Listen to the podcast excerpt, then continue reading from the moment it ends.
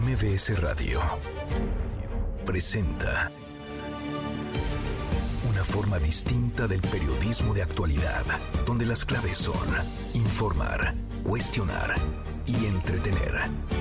Manuel López San Martín en MBS Noticias. Ya casi es viernes, jueves 15, ¿no es cierto? 14, ya mero, mañana es 15 de septiembre, mañana grito de independencia, hoy jueves 14 de septiembre, la hora en punto movida. Muy movida esta tarde, hay mucha información. Soy Manuel López San Martín, gracias. Eh, muchas gracias que nos acompaña. Que van a estar como todos los días, como todas las tardes, todas las voces. México deja de estar castigado y regresa a la categoría 1 en seguridad aérea. Le devuelve la Administración Federal de Aviación de Estados Unidos este jueves la categoría. Luego de más de dos años de castigo, nos habían mandado con los apestados. ¿Qué se.? ¿Qué se va a cambiar con esto? ¿Qué significa? ¿Qué implica para usted, para mí, para los usuarios? De entrada, que podrá haber nuevas rutas, que podrá haber más competencia y uno esperaría mejores precios y mayor calidad en el servicio. Vamos a estar platicando del tema. El presidente López Obrador le da un manotazo a Morena, le dice a su partido, pues que no, que no se pasen de la raya, que es demasiado tratar de demoler la casa de Xochil Gálvez. Xochil Gálvez que ha sido señalada por presuntamente no contar con los permisos correspondientes, su vivienda, su domicilio. Vamos a estar conversando sobre eso porque los tiempos electorales avanzan y muy rápido. Mucho que poner sobre la mesa tarde. Acabamos con las voces de las historias. Las voces de hoy. Andrés Manuel López Obrador, presidente de México. Están hablando de la destrucción de la casa de quien es representante de un movimiento. No, ni quemar libros, ni utilizar la picota, ni el marro para destruir nada. Reyes Rodríguez Mondragón, magistrado presidente del Tribunal Electoral. Desde este momento y hasta la calificación final de la elección presidencial, nuestro trabajo habrá de intensificarse cuanto sea necesario porque tenemos una misión relevante, garantizar la estabilidad democrática en México. Horacio Duarte, designado secretario de Gobierno en el Estado de México. Muchas gracias por sus felicitaciones, ya nos estaremos saludando y toda la buena vibra para ustedes y para este nuevo gobierno. Enhorabuena. Laura Velázquez, coordinadora nacional de protección civil. Estemos muy alerta porque ese día, el próximo martes 19 de septiembre, a las 11 de la mañana, va a sonar la alerta sísmica. Son las voces de quienes hacen la noticia, los temas que están sobre la mesa y estas las imperdibles de jueves. Ya casi, la llevamos, ya casi es viernes, vamos con la información. Una buena, México ha recuperado la categoría 1 en seguridad aérea. La Administración Federal de Aviación de Estados Unidos devuelve la categoría luego de más de dos años de haber sido degradada categoría 2. El embajador de Estados Unidos en nuestro país, Ken Salazar, señaló los problemas que llevaron a México a ser degradado han sido ya solucionados. Por cierto, el presidente, el presidente López Obrador, y en su conferencia, él ya había adelantado esto, festejó la decisión y rechazó también el llamado de Morena a demoler la casa de Xochil Gálvez, quien ha sido señalada por presuntamente vivir en un domicilio que no contaría con todos los permisos, con todas las autorizaciones. Ella ha defendido que es perfectamente legal la construcción, la obra y el sitio en el que habita. Dijo que no hay que vernos como enemigos a destruir. La voz del presidente. Están hablando de la destrucción de la casa que se construyó supuestamente sin papeles, sin permisos, y que hay que destruir la casa de quien es representante de un movimiento. No, no, no, no, no. Ni quemar libros, ni utilizar la picota ni el marro para destruir nada y vernos como adversarios a vencer, no como enemigos a destruir. Como adversarios, no como enemigos, el presidente entonces le da un zape a los suyos, a los acelerados en Morena que estaban buscando demoler la casa de Xochil Gálvez y en lo inaudito, en lo increíble, defiende a la aspirante presidencial del Frente Amplio por México. A propósito, a propósito de la mañanera, el presidente defendió que no hay endeudamiento en su presupuesto público para 2024. Esto luego de haber sido criticado por contemplar un déficit público de 4.9% del Producto Interno Bruto, el más alto en más de 30 años. No hay tal endeudamiento. Año con año, cuando se presenta el presupuesto, se considera un porcentaje para contratación de deuda a partir de lo que eh, se piensa va a ingresar por recaudación y de las obras que se tienen que construir. Puede ser que haya un déficit, un faltante entre lo que ingresa y lo que se requiere para hacer las obras públicas. Hay parámetros, nosotros no nos salimos de lo que autoriza el Congreso. No nos salimos, está perfectamente en los márgenes que el Congreso puede y seguramente autorizará, aprobará, porque el presidente tiene mayoría para avalar su presupuesto con sus legisladores. Se van cuatro cuatro ya. El fiscal de Morelos, Uriel Carmona, fue detenido por cuarta ocasión. Iba saliendo ya del penal una película que él mismo ya vivió. Primero lo acusaban por posible encubrimiento en el feminicidio de la joven Ariadna Fernanda. Ahora lo acusan de tortura en contra de Luis Alberto Ibarra, mejor conocido como el Diablo, presunto responsable del crimen de tres jóvenes y así se lo van a traer. No lo van a dejar salir porque lo quieren tener, aunque es fiscal en funciones, increíble, está tras las rejas, lo quieren en la cárcel. Al que sí vincularon a proceso por el feminicidio de Ariadna Fernanda fue a Joel N., Ministerio Público de Morelos. El delito del que se le acusa es eh, eh, feminicidio en calidad de auxiliador. Contribuyó, eso dice en la fiscalía, a desacreditar el feminicidio. Lo anterior, la Fiscalía de la Ciudad de México lo está argumentando. Se fijaron dos meses como plazo para el cierre de la investigación complementaria. Y normalistas en Guerrero, a quien nadie les pone un alto, atacaron con explosivos caseros y gases lacrimógenos la 35 zona militar en Chilpancingo. Los normalistas escaparon, dejaron una camioneta abandonada de una empresa que no pudieron incendiar. Se la robaron, es decir, cometieron un delito, luego cometieron otro porque le prendieron fuego, no le salió y la dejaron ahí a su suerte. Las autoridades investigan lo sucedido, pero se fueron impunes como otras tantas veces. El país de no pasa nada. La ley, la ley es una en Nuevo León, diputados locales, alcaldes metropolitanos y rurales, acompañados de las dirigencias nacionales y estatales del PRI, y PRD, exigen que se detenga la violencia y la extorsión que dijeron se ejerce por parte del gobernador del estado, Samuel García. Presentaron pruebas como la clausura de negocios familiares y videos donde se observa cómo se amedrenta y obliga a funcionarios a sumarse a movimiento ciudadano. Llegó, llegó el día por primera vez en su historia. Hoy el Estado de México tendrá una gobernadora. Se va el PRI después de décadas de gobiernos priistas. Delfina Gómez tomará posesión del cargo. Va a gobernar a prácticamente 17 millones de habitantes. La toma se llevará a cabo en el Congreso mexiquense. Su gestión legalmente arranca hasta el sábado, sábado 16 de septiembre, pero formalmente, eh, vaya, eh, habrá un asunto de forma. Ya se presentó a su gabinete. Hoy habrá esta toma de protesta y todo listo para el inicio de las fiestas patrias. Desde hoy queda restringido el paso vehicular al Zócalo de la Ciudad de México por la ceremonia del grito de independencia y por el desfile eh, militar eh, del 16 de septiembre. Juan Carlos Alarcón, ¿cómo estás Juan Carlos? Buenas tardes. Es un gusto saludarte, Manuel. Gracias. Muy buenas tardes. A partir de este día quedó totalmente cerrado el paso vehicular en el primer cuadro de la ciudad que corresponde al Zócalo Capitalino con motivo de la instalación de la logística para la ceremonia del grito de independencia y la parada militar el próximo sábado 16 de septiembre. Policías de seguridad ciudadana desplegaron un dispositivo de movilidad para desviar la circulación y evitar el avance vehicular hacia la plaza de la Constitución. Para la ceremonia del grito de independencia, la Secretaría de Seguridad llevará a cabo un despliegue operativo de 2.843 policías que tendrán el apoyo de 178 patrullas, 43 motopatrullas y 9 grúas. Además, 60, 643 oficiales de tránsito brindarán orientación vial a la ciudadanía y 30 elementos bilingües de la Policía Turística estarán atendiendo a los visitantes extranjeros.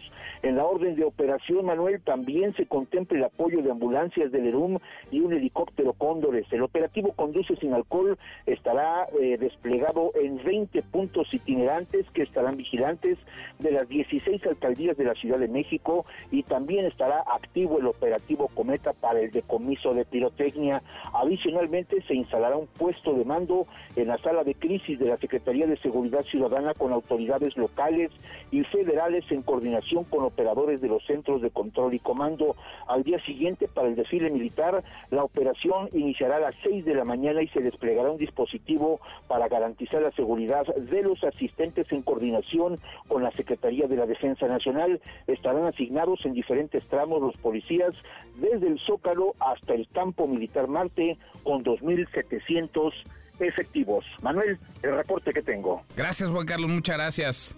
Muy buenas tardes. Muy buenas tardes. Ahí viene entonces la noche del grito, la ceremonia del grito de independencia mañana y después eh, veremos el despliegue militar el 16 de septiembre. En temas internacionales, Hunter Biden, hijo de Joe Biden, presidente de Estados Unidos, fue imputado este jueves de tres cargos relacionados con la compra y posesión de armas, que es ilegal cuando se trata de una persona con adicciones. El acta de imputación está firmada por David Weiss, fiscal federal de Delaware. Y en las buenas, porque como cada tarde Claro que tendremos buenas noticias, querido Memo Guillermo Guerrero, ¿cómo estás? Mi querido Manuel, pues estoy un poco confundido porque no sé a dónde ir mañana que es el día del grito. Hay muchas opciones. Hay muchas opciones. El lunes ya habíamos comentado algunas, faltaban alcaldías que definieran cuál va a ser su elenco mañana. Pero al rato les platicamos dónde, dónde va a estar Paquita, la del bar. Ah, ¿va a estar Paquita? Va a estar Paquita, la del Ahí bar. vas a estar tú. yo creo que sí. Donde esté. Paquita, ¿estás tú? Para que me, Me grite estás inútil. oyendo, inútil. sí, sí, sí. Y hoy es 14 de septiembre, Día del Trabajador de la Radio, así que felicidades a todos nuestros compañeros. Felicidades a ti, mi querido Manuel. Felicidades a todas y a Ah, todos. A ti me a medio te felicito. porque- Bueno. Así que digas trabajadora. Muy bueno. Hay ok. días que sí. Felicidades a Ah, todos. muchas felicidades, eh, mi querido Memo. ¿Tú qué llevas? ¿Cuántos años llevas en la radio? Oh, ya, ¿Cuántos ya. años haciendo radio? Este, chiquitillo. Chiquitillo ¿verdad? me metí a la radio, chiquitillo, Desde- así, como de tres chavito. años. Me metí a vender cositas a la radio y luego ya me quedé aquí. Y desde entonces andas, nunca te pudieron sacar. Nunca me pudieron sacar. Nadie ha sido capaz, ¿verdad? De No, no, no. deshacerse de ti. Felicidades a Muchas, todos nuestros muchísimas compañeros. felicidades. Gracias, Memo. Gracias, Manuel. Guillermo Guerrero, Nico, querido Nicolás Omay, ¿qué traes hoy en Deportes? Buenas tardes. Querido Manuel, ¿cómo estás? Me da gusto saludarte. Hablaremos el día de hoy de la sanción al Puebla. Perdió en la mesa frente a Tijuana y también de Fórmula 1 y la jornada que ya arranca. Ahora lo platicamos, eh, Nicolás Robay. Hasta aquí el resumen con lo más importante del día. Hay leyes absurdas y hay leyes que ni siquiera lo son, que no están contempladas, no están consideradas en ninguna legislación. Una de esas es la ley seca. De repente a las autoridades les parece que es una buena idea hacer como que hacen. Dar la pantalla, hacer la finta de que están trabajando, de que son gobierno, de que realmente son capaces de ser autoridad. Y dan estos manotazos autoritarios porque, vaya, no tiene otra lógica ni otra explicación. Prohibir la venta de alcohol no tiene ninguna lógica. No tiene una sola explicación coherente. No se consigue ningún objetivo. Quien quiere alcohol lo consigue. ¿Qué se fomenta con las prohibiciones? La ilegalidad, la corrupción. Pero en el absurdo, además, habrá alcaldías en la Ciudad de México que este próximo 15 y 16 de septiembre no vendan alcohol. Y la alcaldía vecina sí. Usted podrá cruzar la acera, cambiarse de banqueta y conseguir una cerveza, por ejemplo. Y regresar a la alcaldía en la que vive. Quien quiere alcohol lo va a conseguir. En fin, es el absurdo es la simulación. En eso, en eso se les va la vida a algunos y así tratan de justificar el sueldo que reciben. De eso queremos conversar con ustedes esta tarde. Diversas autoridades van a aplicar la llamada ley seca el 15 y 16 de septiembre por los festejos del grito de independencia. ¿Usted cree que esta medida sirve? ¿Es útil? ¿Sí o no? Opine arroba MBS Noticias, nuestro WhatsApp 5524 99125 viene el teléfono en cabina 5166 1025. Ahora volvemos al tema, la absurda, la ilógica, la aberrante ley seca. Antes el presidente López Obrador pues, eh, le jaló las orejas a los suyos, a los eh, dirigentes de Morena que estaban ya muy echados para adelante y en lo insólito, defendió a Xochil Gálvez, pidió no demoler su casa. Parte de la mañanera, Rocío Méndez. Rocío, ¿cómo te va? buenas tardes. ¿Qué tal, Manuel? Muy buenas tardes. Sí, rechazó los linchamientos del presidente Andrés Manuel López Obrador y no respaldó la exigencia de Morena al alcalde de Miguel Hidalgo, Mauricio Tabe, para que emitiera esta orden de demolición sobre la llamada Casa Roja de Xochitl Galvez, la candidata a las presidenciales del 2024 por la oposición. Vamos a escuchar. Hay un buen humor, no hay mal humor en el pueblo. Fui a Nuevo León, llegamos a China, ahí aterrizó el helicóptero de la Fuerza Aérea. Unos niños de una escuela salieron. Eso es en China, Nuevo León. En la clase política, en lo que es el llamado círculo rojo, ahí es donde hay confrontación. El pueblo está otras cosas. Bueno, la mayoría de la gente buscándose la vida honradamente. Pero todo se va a ir serenando, aun cuando se van acercando las elecciones, que ese es el motivo. Están hablando de la destrucción de la casa, supuestamente sin permisos de quien es representante de un movimiento. No, ni quemar libros, ni utilizar la picota, ni el marro para destruir nada. Nosotros padecimos mucho eso, pero estábamos en oposición. No debe de haber campañas de linchamiento. Manuel, el reporte al momento. No debe haber campañas de linchamiento. Fueron entonces mm, más allá del límite que el presidente López Obrador aceptaría al pedir o esbozar la posibilidad de solicitar que se demuela la casa de Xochil Gálvez. Gracias, eh, muchas gracias, Rocío. Buenas tardes. Muy buenas tardes. La propia Xochil Gálvez ayer decía que retaba, retaba a Morena, retaba al presidente López Obrador a demoler su vivienda. Aseguraba también que si echaban abajo su casa, millones de personas mexicanos le abrirían las puertas de su hogar y hacía la comparativa con lo que vivió cuando tocó la puerta de Palacio Nacional. No le abrió el presidente López Obrador. Ella quería ejercer su derecho réplica, tenía un recurso jurídico, un recurso legal para ello. No le abrieron y de ahí ahora creció la efervescencia en torno a su persona y se hizo de la candidatura presidencial. Ahora eh, provocaba un poco más. Ochil Gálvez decía, démosle a mi casa y si la demuelen entonces me van a abrir la puerta de sus hogares eh, miles, millones de mexicanos. Vino el regaño, el manotazo del presidente López Obrador y recularon en la dirigencia de Morena en la Ciudad de México. Nora Bucio, Nora, buenas tardes, ¿cómo te va? Así es, Manuel, te saludo con muchísimo gusto y de la misma forma al auditorio. La dirigencia de Morena en la Ciudad de México se retractó de su demanda de demoler la casa de la senadora Xochil Gálvez Ruiz al asegurar que coincide con el presidente Andrés Manuel López Obrador respecto a que ese no es el camino para resolver el problema de las presuntas irregularidades en la construcción y adquisición de la vivienda. A través de un comunicado, el partido dijo que rechaza la estrategia de victimización de la exalcaldesa de Miguel Hidalgo, Xochitl Gálvez, quien sin aspavientos dijo debe aclarar por qué habita un inmueble que no cuenta con autorización de uso y ocupación y cómo esto obtuvo un sorprendente descuento de 35% en una vivienda de lujo. Detalló que si bien la ley explícitamente contempla la demolición parcial de los metros construidos en exceso y que la propia exalcaldesa aparece en videos ejerciendo esta facultad en inmuebles edificados irregularmente, coinciden con el presidente en que este no es el camino. Por otro lado, celebró la decisión del alcalde pañista de Miguel Hidalgo, Mauricio Cabe, de reconocer que sí procede la sanción administrativa a la empresa constructora y al director responsable de obra por haber omitido solicitar durante dos años la verificación del inmueble para obtener la autorización de uso y ocupación. Estaremos atentos a que se hagan efectivas las sanciones anunciadas, aseguró Morena en la Ciudad de México. Finalmente dijo que lo que ha quedado demostrado en esta polémica es que Xochitl Galvez se valió de su cargo de delegada en Miguel Hidalgo para autorizar y posteriormente adquirir a precio preferencial una vivienda con un valor comercial de 15 millones de pesos, lo que pone en duda, una vez más, dijo, el origen de su patrimonio.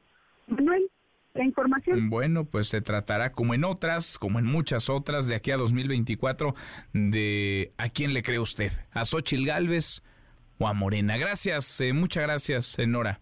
Muy buenas tardes. Muy buenas tardes. Lo que es un hecho es que Morena ya no va a seguir por la ruta, digamos, radical de pedir que se demuela, que se eche abajo la casa, la vivienda en la que habita. Xochil Gálvez, Xochil Gálvez que ayer aseguró incluso temer por su integridad, como en otros casos la vio venir, la agarró al vuelo, la impactó y parece que le funcionó. Y el presidente López Obrador en lo inaudito, en lo increíble, la defiende y le dice a Morena, bájenle, bájenle porque tampoco es que seamos enemigos, no tenemos que vernos como adversarios a destruir, no hay que vernos como enemigos a destruir, puede haber diferencias, diferencias naturales, pero eso no tendría que cruzar un límite, porque si hay límites, por lo menos todavía todavía hay algunos límites. Eh, Judith Medrano, límites que según la dirigencia del PAN, del PRI, del PRD se estarían rebasando en Nuevo León, donde está buena la grilla. Judith, gusto en saludarte, ¿cómo te va? Hola Manuel, pues sí, fuerte y pesada. Y es que hoy te quiero comentar que diputados locales, federales, alcaldes metropolitanos y rurales acompañados de los presidentes estatales y nacionales del PRI, del PAN y del PRD, exigieron que se frene la violencia y la extorsión que dijeron ejerce por parte el gobernador Samuel García Sepúlveda. Por lo anterior mencionaron que esta actuación del Ejecutivo va a ser denunciada ante instancias internacionales como la ONU, la OEA y el Parlamento Europeo, entre otros. Te quiero comentar, Manuel, que entre las pruebas que presentaron están las de la diputada local del PRI, Lorena de la Garza Venecia, que dijo que ella que cada vez que daba alguna declaración a los medios para evidenciar el mal desempeño de la administración estatal, al día siguiente había una clausura o se enviaba personal de la policía estatal a la casa de sus padres quienes son adultos mayores. Pero ¿qué fue lo que dijo Lorena de la Garza Venecia? Vamos a escucharle. Entonces el año pasado cuando le dijimos al gobernador que no estábamos de acuerdo con aumentar las tarifas de agua en plena crisis de agua, en plena sequía, se nos dejó ir con todo el aparato del Estado por estar del lado de la gente. Cuando le señalamos la crisis que había por la mala calidad del aire, también se fueron contra nosotros. Entonces este ha sido un año ya casi de ser perseguidos políticos, acosados por el gobernador, de ser intimidados, amenazados, de recibir mensajes de chantajes, de amenazas de extorsión todos los días. Perdimos a Judith, ahora recuperamos eh, a Judith Medrano con este reporte y con estas denuncias que está haciendo PAN, PRI, PRD, dirigencias estatales, dirigencias eh, nacionales, algunos alcaldes, eh, legisladores que dicen hay presiones. Pues que no es nueva la política de Samuel García en teoría, o va a repetir, está repitiendo las viejas mañas, se está presionando a través de el aparato de gobierno a legisladores que no le son afines para que se sumen a Movimiento Ciudadano y sobre todo para que se alineen con él y él se pueda ir a buscar la candidatura presidencial, dejar a alguien de toda su confianza como interino en el gobierno de Nuevo León, que le cuide el changarro y después eh, regrese. Te seguimos escuchando, Judith. Gracias y también te quiero informar que en su mensaje Jesús Zambrano, quien es el presidente nacional del PRD, mencionó que es necesario poner un alto a lo que llamó una bandida, una banda de delincuentes y reiteró que no se va a dejar solo los funcionarios de los ataques del que llamó aprendiz de tirano. También te quiero comentar pues que ellos estuvieron aquí hablando y le pidieron a Samuel García pues que se ponga a trabajar y así lo dijo Marco Cortés, quien es el presidente nacional de El PAN. ¿Qué fue lo que dijo? Vamos a escuchar. En sus palabras, hago la aclaración, en sus palabras de Samuel que deje de estar chingando a los alcaldes y a los diputados. Ya estuvo, Samuel. En sus palabras, Samuelito, ya ponte a jalar, tienes un desmadre hecho el Estado de Nuevo León. No ha atendido a los problemas. Hay una crisis, aquí bien lo dijo Lorena, bien lo dijo nuestro alcalde Daniel, hay una crisis de movilidad, hay una crisis de agua, Así lo dijo el presidente nacional del PRD. También pues en esa... Del PAN era, era, era, Marco Cortés. Oye, Judith, pero sí, en sus palabras, porque así les dijo Samuel García hace poco a ellos, a los eh, legisladores, a las dirigencias del PAN y PRI, así les eh, llamó, que no estuvieran chingando. Bueno, pues así le contestan ahora a Samuel eh, García, que hace poco, yo me acuerdo, decía, no hay que acelerarnos, hay que ponernos a trabajar, a jalar, decía él, falta mucho para las elecciones, y ahora es el más acelerado, Judith. Así es, y fíjate que, bueno, pues también eh, luego se viven una complicación en cuanto a la política aquí en Nuevo León y también quien habló respecto a ese tema fue Alejandro Moreno Cárdenas, presidente nacional del PRI. Él dijo pues que existe una complicidad entre Morena y Movimiento Ciudadano, quien hace el caldo gordo y el juego sucio. También te quiero comentar pues que ellos estuvieron evidenciando, como ya lo escuchábamos a Lorena de la Garza, evidenciando los problemas de movilidad, de seguridad y del agua y crítico pues también los viajes al extranjero que ha hecho García Sepúlveda. La presión, Manuel, ha sido tal que denunciaron pues que esto, esta situación ha llevado a algunos legisladores hasta el hospital como a la diputada priista Lina Vargas, quien tiene una semana y media internada porque dice no puedo más con esos hostigamientos que tenemos. Eh, también te quiero reiterar o mencionar que en caso de que el gobernador Samuel García Sepúlveda solicite licencia para buscar la presidencia, pues no se le va a dar permiso. Dijo, no le vamos a dar permiso. Los, los diputados locales habían mencionado que sí se les iba a dar, mm. incluso el coordinador Carlos de la Fuente Flores como nos comentaba hace unos días, si el gobernador nos manda un la solicitud, se la autorizamos, pero ya que se vaya. ¿Cuántos votos se necesitan para autorizarle a Samuel García que se vaya a buscar la presidencia? Son 22 votos, no más, de los 42. Pero ellos dijeron, sí le vamos a dar, pero ahora ya recibieron la línea por parte de los líderes nacionales y ahora están comentando. Samuel García no se va a ir porque el gobernador, el poder legislativo no le va a autorizar para que se vayan y pues por ahí les vayan a hacer a lo que dijeron ellos, pues que se les vaya a autorizar y que vaya a dividir a la oposición. Y mientras tanto, pues... Oye, nada más, perdón Judith, 22 dice, se necesitan 22 eh, votos en el Congreso, 22 legisladores de los 42. Eh, ¿Tiene el PAN y PRI más de 22 eh, diputados? ¿Sí? Sí. Sí, entonces, sí entonces sí le pueden pues, impedir a Samuel García el salto. Ciudadano era muy pequeña y ahorita pues se han ido sumando más ante algunos, lo que han comentado concisamente o particularmente el líder de la bancada del PAN, pues se los están comprando. Eso es lo que eh, han denunciado, les han ofrecido, ofrecido cañonazos, así lo ha manejado o mencionado Carlos de la Fuente Flores en algunas entrevistas con medios de comunicación.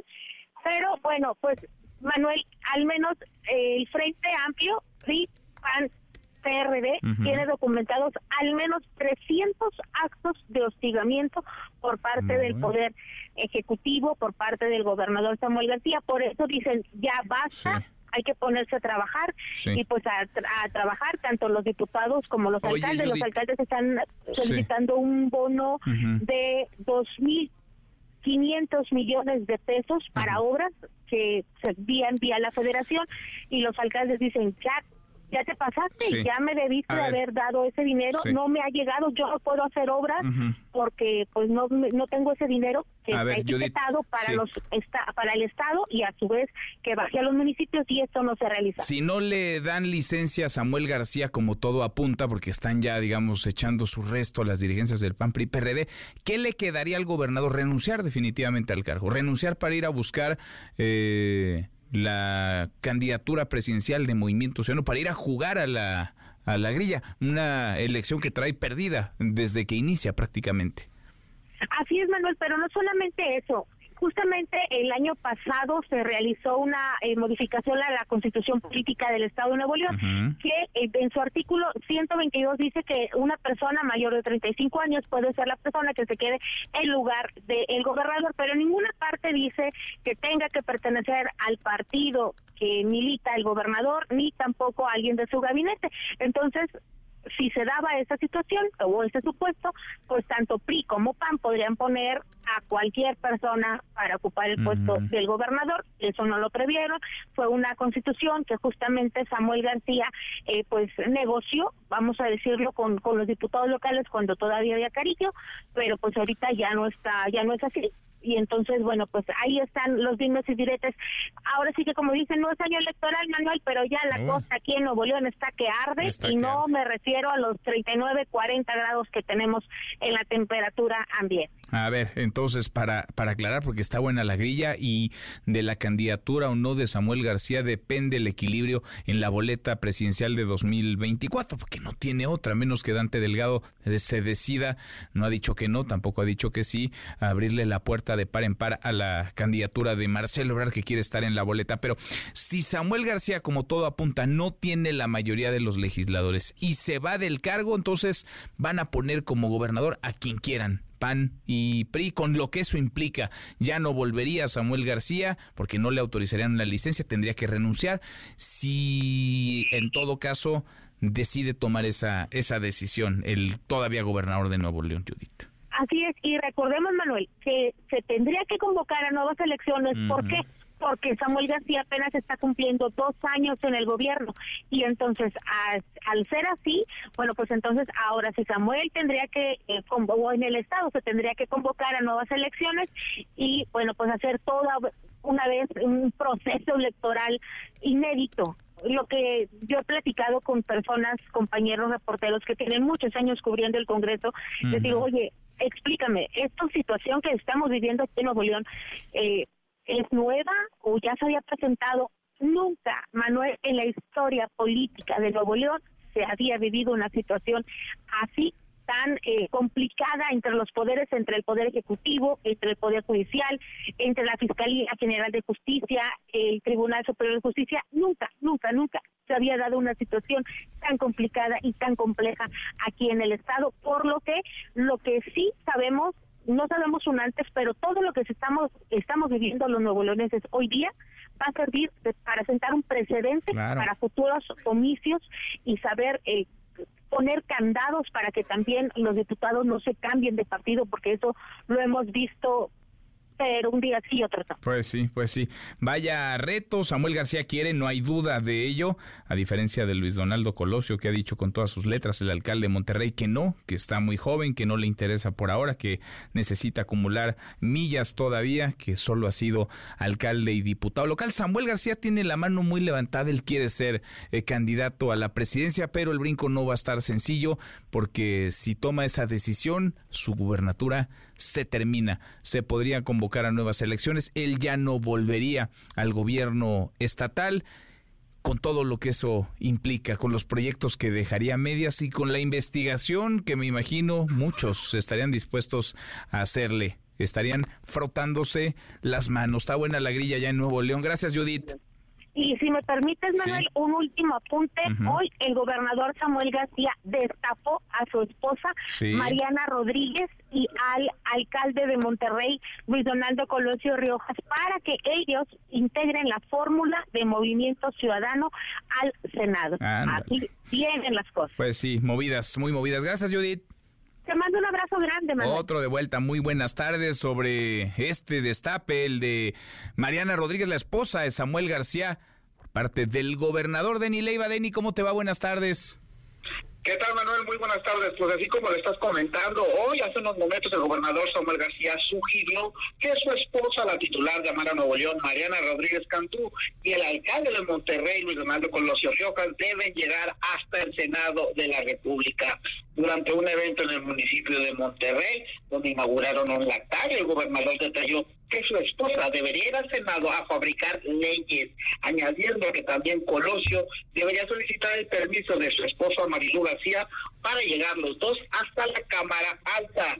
Y finalmente, en este breve comentario del gobernador, también sugirió que él tendría que pedirle permiso a Mariana Rodríguez para competir por un cargo, aunque no especificó Manuel cuál era ese cargo al que hizo referencia el gobernador, pero vamos a escuchar cómo lo dijo esta mañana Samuel García. Yo le digo que no se limite, que se vaya a todo México a inaugurar lactarios, que se vaya al Senado, a que haga sus leyes de primera infancia. Luego hablas con Marilu para que le dé permiso a Luis a ver si se anima. Y luego Marilu le habla con Mariana para que me den permiso a mí. ¿Deni? Manuel, pues te comentaba que el gobernador dijo este destape, señaló este destape a su esposa y a su compadre Colosio, y pues habrá que esperar cuál será la determinación que tomarán tanto Mariana Rodríguez Cantú como Luis Donaldo Colosio, pero ya el gobernador prácticamente los destapó aquí en Nuevo León y por supuesto seguiremos muy al pendiente de esta información. Oye, más popular Mariana Rodríguez que el propio Samuel García, ¿no, Denis? Efectivamente, incluso recuerdo que durante las campañas para gobernador de Samuel García, las filas para conocerlos eran más del lado de Mariana que del lado del gobernador Pues sí. y muchas personas sugieren que le debe su victoria a Mariana Pues Rodríguez. sí, la foto era con Mariana y preguntaban, ¿y este señor de acá al lado quién, quién es? Ya les explicaban que era el candidato a gobernador. Muchas gracias, gracias, Denis. Muy buenas tardes, pues así andan las cosas en Movimiento Ciudadano, esos son los perfiles que quieren presentar, Samuel García y Mariana Rodríguez en dupla, Samuel García como candidato a la presidencia, si se va en las circunstancias actuales de Nuevo León va a perder la gubernatura, ni regresar, no será como con el Bronco que pidió licencia y luego volvió al cargo, no, acá Samuel García porque no tiene la mayoría en el Congreso, los votos suficientes, tendría que dejar el cargo y se convocaría elecciones en Nuevo León. Elecciones porque apenas tiene dos años en el cargo Samuel García. Mariana Rodríguez, pues sí, puede ganar y puede llegar al Senado. Vaya, no es candidata a la presidencia porque no le da la edad, que es mucho más popular, muchísimo más popular que Samuel García. Y en MC, pues no traen más perfiles, a menos claro que hay un cambio de decisión, de señales y que Marcelo Ebrard sea recibido con los brazos abiertos. Lora con 35, pausa, volvemos, volvemos, hay más. Siga a Manuel López San Martín en redes sociales. Twitter, Facebook y TikTok. M. López San Martín. Continúa con la información con Manuel López San Martín en MBS Noticias. MBS Noticias con Manuel López San Martín. Continuamos. Están hablando de la destrucción de la casa que se construyó supuestamente sin papeles, sin permisos, y que hay que destruir la casa de quien es representante de un movimiento. No, no, no, no, no. Ni quemar libros, ni utilizar la picota ni el marro para destruir nada y vernos como adversarios a vencer, no como enemigos a destruir. Lo que dijo el presidente López Obrador esta mañana, escuchábamos ya es el manotazo sobre la mesa. Se pasaron de la raya, en otras palabras, en Morena, en la Ciudad de México, y Morena en la capital del país, luego del regaño público, se retractó de su demanda de demoler la casa de Xochil Gálvez. Le agradezco estos minutos al alcalde Miguel Hidalgo, eh, Mauricio Tabe. Gracias, alcalde. Muchas gracias, Mauricio. ¿Cómo estás? ¿Qué tal, Manuel? Muy buenas tardes.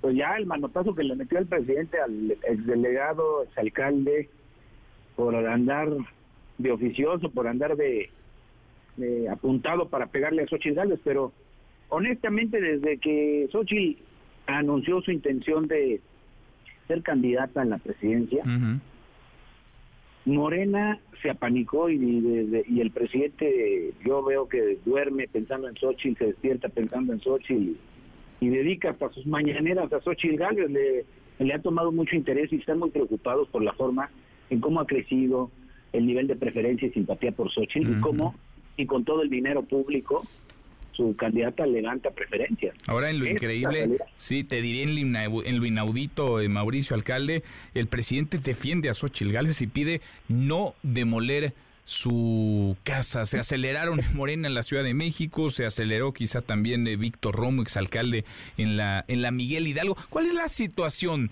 de esta de esta fíjate, propiedad, de este inmueble, Mauricio? Fíjate que el, de, del fondo que estábamos discutiendo por qué se da esta denuncia, uh -huh. yo lo que creo también es la preocupación por tapar el desastre en el dedazo de Morena. Se les generó una crisis y el enojo de Marcelo Ebrard. O sea, hay una hay una ruptura fuerte dentro de Morena a partir de un proceso mal llevado que no ha generado confianza. Y entonces, yo lo que veo es que metieron este tema para cambiar la conversación uh -huh. y el presidente tuvo, tuvo que dar el manotazo porque vieron que les estaba perjudicando más a Morena y estaban haciendo crecer más a Xochitl Gálvez. Cada vez que le han intentado pegar a Xochitl, la hacen mucho más fuerte. Entonces dijeron, ya párenle porque nada más le estamos ayudando. Eso es lo que yo veo que está detrás uh -huh. del y decirle, ya, ya, no le muevan a lo de la casita, porque además ni se podía demoler. o sea, no, no tenemos facultades para demoler por, por esa razón.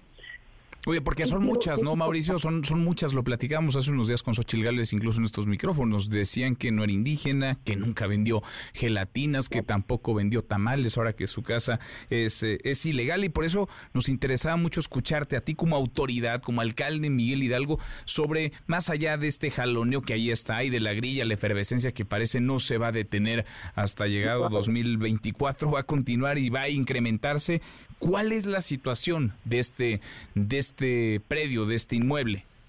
Fíjate que eh, registraron la manifestación de construcción, que se entregaron los papeles para eh, declarar que iban a construir. No, no se pide permiso. Se entregan los papeles a la alcaldía y la alcaldía recibió los papeles cuando era Xochitl Galvez delegada. Pero la construcción se hizo cuando Romo de Morena era el alcalde y la casa o sea, compró la casa cuando Romo era el alcalde, no cuando ella era delegada. Que fue entre 2018 y 2021, si entiendo bien. Y lo compró en 2021, o sea, ya había pasado tres años que había dejado la, la delegación. Tú no puedes atribuir conflicto de. Yo me pregunto, si acusan de legalidad de esa casa, ¿por qué no la suspendieron, clausuraron y exigen todos los procedimientos sobre las irregularidades que tiene la casa? o sea, si, hubiera existido alguna ilegalidad, tuvieron tres años para darse cuenta, es lo que nos dices. Oh, exactamente. ¿no? Mm. no tenemos el antecedente ni de quejas vecinales de que sea una construcción irregular, ni el antecedente de que la alcaldía haya suspendido o clausurado. Mal hubiera hecho Sochi si compra una, causa, una casa que tiene sellos de clausura. Y tú no le puedes imputar a un comprador la responsabilidad de lo que es el vendedor, que es el desarrollador. Mm, tú te podrías imputar si ella fuera la gobernante, pero no siendo la gobernante no le puedes atribuir responsabilidad. Eso es lo que están pretendiendo hacer. Ahora nos decías, no se puede demoler, no tenemos ni facultades para demoler el, inmueble. Eh, ¿hay, alguna sanción que se deba o que se pueda aplicar en contra de este, de este inmueble? Del desarrollador, o sea... Del desarrollador, no de quien habita. Establece que si no tienes el uso de ocupación, se sanciona al desarrollador, no a quien no a quien compra, ni a quien usa, ni a quien habita. Se sanciona al desarrollador con una multa desde el reglamento de construcciones. No se demuele la casa, no se lincha públicamente al comprador, que eso es la mala fe de todo esto. Pues queda entonces eh, más que más que claro es al desarrollador en todo caso y si hubo ilegalidades no se detectaron en los tres años de Víctor Romo como alcalde en la Miguel Hidalgo, no se detectaron ni en 2018, ni en 2019, ni en 2020, ni durante 2021 que él, que él fue gobierno, que él gobernó. Exacto, y además la escritura se inscribió en el registro público de la propiedad del gobierno de la ciudad. Hubo un notario que escrituró la casa, es decir, cuenta con los papeles que acreditan la, legalidad de la propiedad. Pues queda, queda ahí y parece que por ahora al menos el tema hasta ahí llegó, porque el presidente ya dijo, eh, ni le muevan, no van a demoler la casa de Xochil Gálvez. Xochil Gálvez, pues eh, ayer decía, temo por mi integridad, ya reculó en eh, Morena en la Ciudad de México y ya no van a seguir en la ruta en la que estaban. Y siento que Romo metió autogol, ¿no? Se quería lucir con un golazo y al final le salió el tiro por la culata a Morena, ¿no? Porque el respaldo de la gente está con Xochitl y la mentira y la farsa fue descubierta por parte de, de la gente. Mm, bueno. Mauricio, te agradezco como siempre, gracias por platicar con nosotros. No, hombre, al contrario, Manuel, que tengas saludos a todos. Igualmente, muy buenas tardes, el alcalde Miguel Hidalgo, Mauricio. Mauricio Tabe. Le damos un giro a la información. Ya nos levantaron el castigo Citlali, Citlali Sáenz. México recupera la categoría 1. Buenas tardes, ¿cómo estás? Hola Manuel, buenas tardes a ti, buenas tardes también a nuestros amigos del auditorio. Pues sí, la Secretaría de Infraestructura, Comunicaciones y Transportes y también la Agencia Federal de Aviación Civil dieron a conocer esta mañana que México ha recuperado la categoría 1 en seguridad operacional aérea tras más de dos años que fue degradado. Y bueno, también la Administración Federal de Aviación Civil de los Estados Unidos, por sus siglas en inglés, la FAA, dio a conocer que la autoridad cumplió con los requerimientos de seguridad para tener otra vez la categoría 1. En un comunicado, el titular de la SIC, Jorge Nuño Lara, afirmó que la recuperación de esta categoría también traerá múltiples beneficios para México y los Estados Unidos. De hecho, dijo que en breve se abrirán más de 50 nuevas rutas entre ambas naciones, lo que representará más de un millón de pasajeros anuales. Esta medida también fomentará la competencia y mejorará la calidad de los servicios eh, para los pasajeros. Cabe recordar que el 2 de mayo del 2021 la Agencia Federal de Aviación Civil perdió la categoría 1 en seguridad aérea por incumplir con los anexos de seguridad aérea que habían establecidos por la OASI y bueno, después la FAA encontró que la estructura de vigilancia de la autoridad mexicana era deficiente, además de que las leyes nacionales no establecían con claridad las atribuciones precisamente de la PAC. Y bueno, la Secretaría de Infraestructura, Comunicaciones y Transportes afirmó que México respondió satisfactoriamente al 100% de los cuestionamientos de la FAA pero bueno, ya hubo reacciones. Grupo Aeroméxico reconoció el esfuerzo realizado por las autoridades mexicanas, también por la Secretaría de Relaciones Exteriores y la Cámara de Diputados y Senadores, para que la Agencia Federal de Aviación Civil lograra estas adecuaciones necesarias que nos permiten recuperar esta categoría en materia de aviación civil por parte de la Administración Federal de Aviación de los Estados Unidos. Y bueno, también la Cámara Nacional de Aerotransportes la Canaero celebró la decisión de la Administración Federal de Aviación Civil de Estados Unidos y bueno, eh, de alguna manera dice que esta decisión implica la eliminación de restricciones para que las aerolíneas de México puedan fortalecer su operación y sobre todo ofertar en el mercado entre México y Estados Unidos nuevas rutas, rutas como decía la autoridad mexicana, por lo menos 50 rutas nuevas se van a tener en, en breve, Manuel. Es mi reporte al auditorio. Bueno, pues eh, levantado el castigo, entonces volvemos entre comillas, a la normalidad. Gracias, eh, muchas gracias, Itlali. Hasta luego, buenas tardes. Hasta muy pronto, buenas tardes. Festeja la Asociación Sindical de Pilotos Aviadores, eh, festeja que la Administración Federal de Aviación de Estados Unidos devolviera a México la categoría 1 en materia de seguridad aérea y tendríamos que estar todos eh, recibiendo de buenas esta noticia. ¿Por qué? Porque este levantón al castigo implica o tendría que implicar que se pueden abrir nuevas rutas, que puede haber más competidores, que puede haber por tanto mejores precios, mejores tarifas y uno esperaría una mejora en el servicio, en la calidad del servicio. Juan Carlos Alarcón, otro tema. ¿Qué pasa en Gran Sur? Juan Carlos, buenas tardes. Me da gusto saludarte, Manuel. Gracias. De nueva cuenta, muy buenas tardes. Un accidente ocurrió en un elevador de este centro comercial Gran Sur a un costado de una tienda de autoservicio. Dos personas se subieron al elevador y de acuerdo con los primeros reportes que dan a conocer las unidades de emergencia es que aparentemente tuvo un desperfecto y este cayó de un piso, es decir, se desplomó y desafortunadamente una mujer de aproximadamente 65 años de edad perdió la vida. Hay otra persona que se encuentra lesionada y debido a esta emergencia acudieron cuerpos de seguridad y también de la Cruz Roja Mexicana para brindar los primeros auxilios a las personas que se encontraban en este elevador, pero desafortunadamente una de ellas ya había fallecido. Inmediatamente se dio aviso a la Secretaría de Seguridad Ciudadana para que a su vez informara a la Fiscalía Capitalina y ya en estos momentos se encuentran peritos en criminalística, fotografía, que están llevando a cabo las primeras investigaciones junto con detectives de la propia institución que han realizado pues ya las entrevistas al personal de seguridad de Gran Sur y que también desde luego están pidiendo las bitácoras de mantenimiento de este eh, pues de este elevador. El área se encuentra completamente acordonada están trabajando peritos y agentes de investigación en el lugar de los hechos y en próximos minutos habrá pues una primera aproximación ya oficial de cómo se registró este hecho, donde una mujer de aproximadamente 65 años de edad pierde la vida en lo que se presume fue un accidente, se desplomó este elevador de un piso a un costado de una tienda comercial dentro de Gran Sur. Y ese es el reporte que tengo, Manuel. Gracias, Juan Carlos Pendiente, si hay novedad, muchas gracias. Gracias, muy buenas tardes. Muy buenas tardes. La hora con 47. Pausa, volvemos, volvemos, hay más.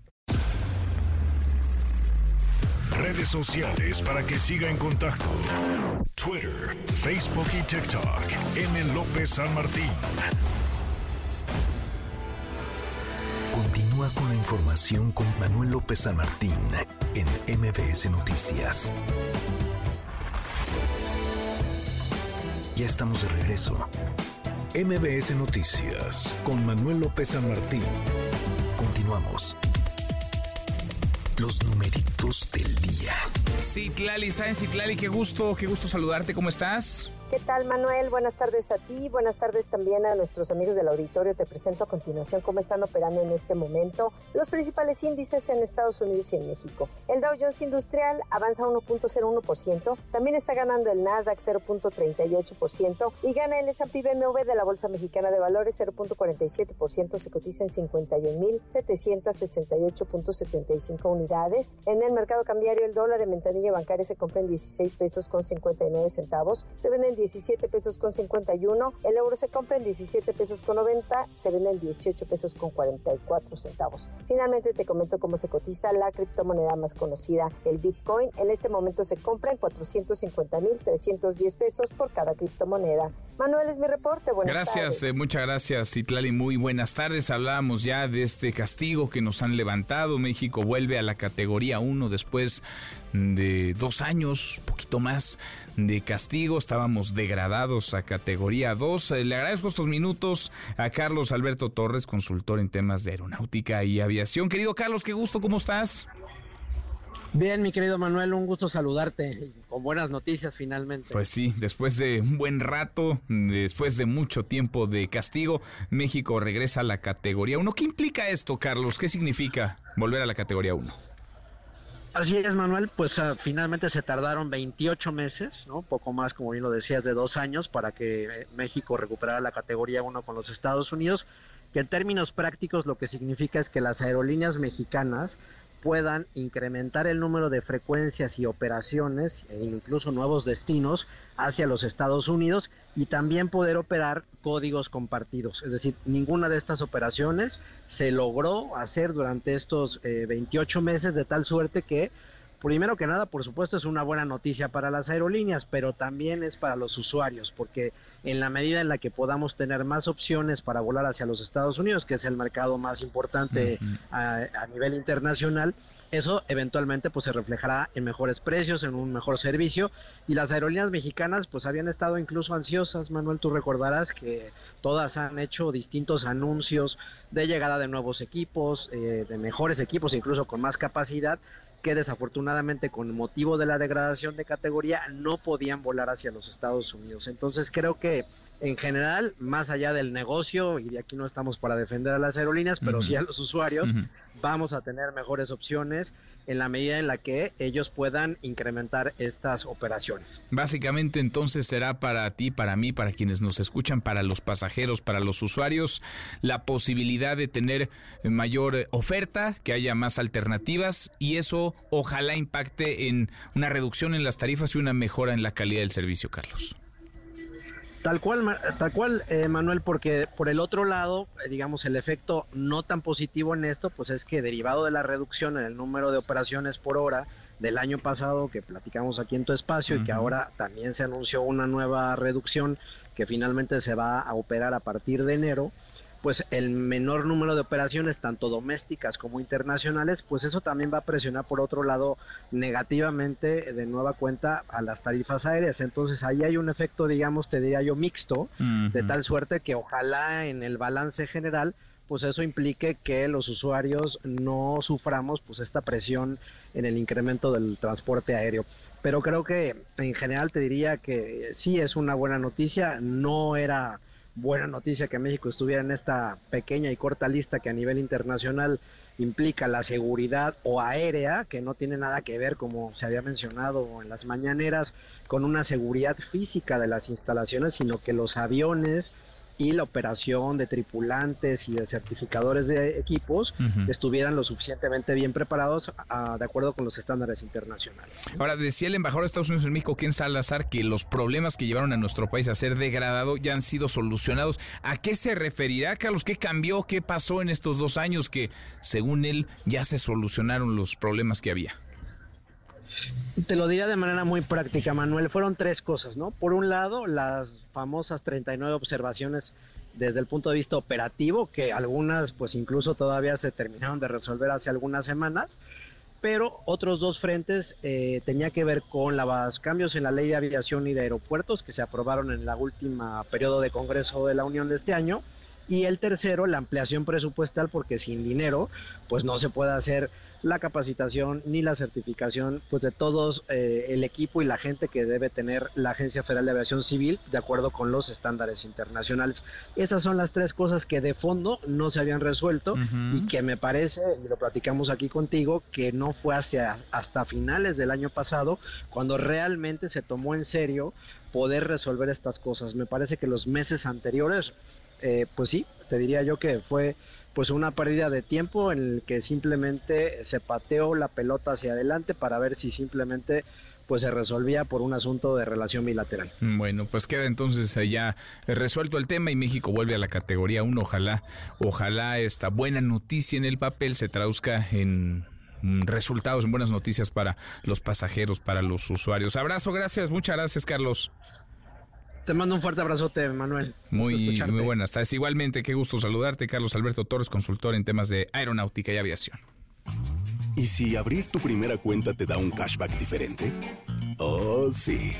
Obtén hasta 3 mil pesos comprando y ahorrando con HSBC. Trae tu nómina y gana el doble. ¿Y si sí? Consulta más información en www.hsbc.com.mx diagonal HSBC presenta Economía y finanzas. Con Eduardo Torreblanca. Lalo, qué gusto, qué gusto saludarte, ¿cómo estás? Igualmente, Manuel, me da mucho gusto, como siempre, poder saludarte y poder saludar al público que nos escucha. Buenas tardes. Muy, muy buenas tardes, Lalo. La presión de petróleo incrementa la inflación y estará llevando a aumentar las tasas eh, y una baja actividad económica. ¿Por qué, Lalo?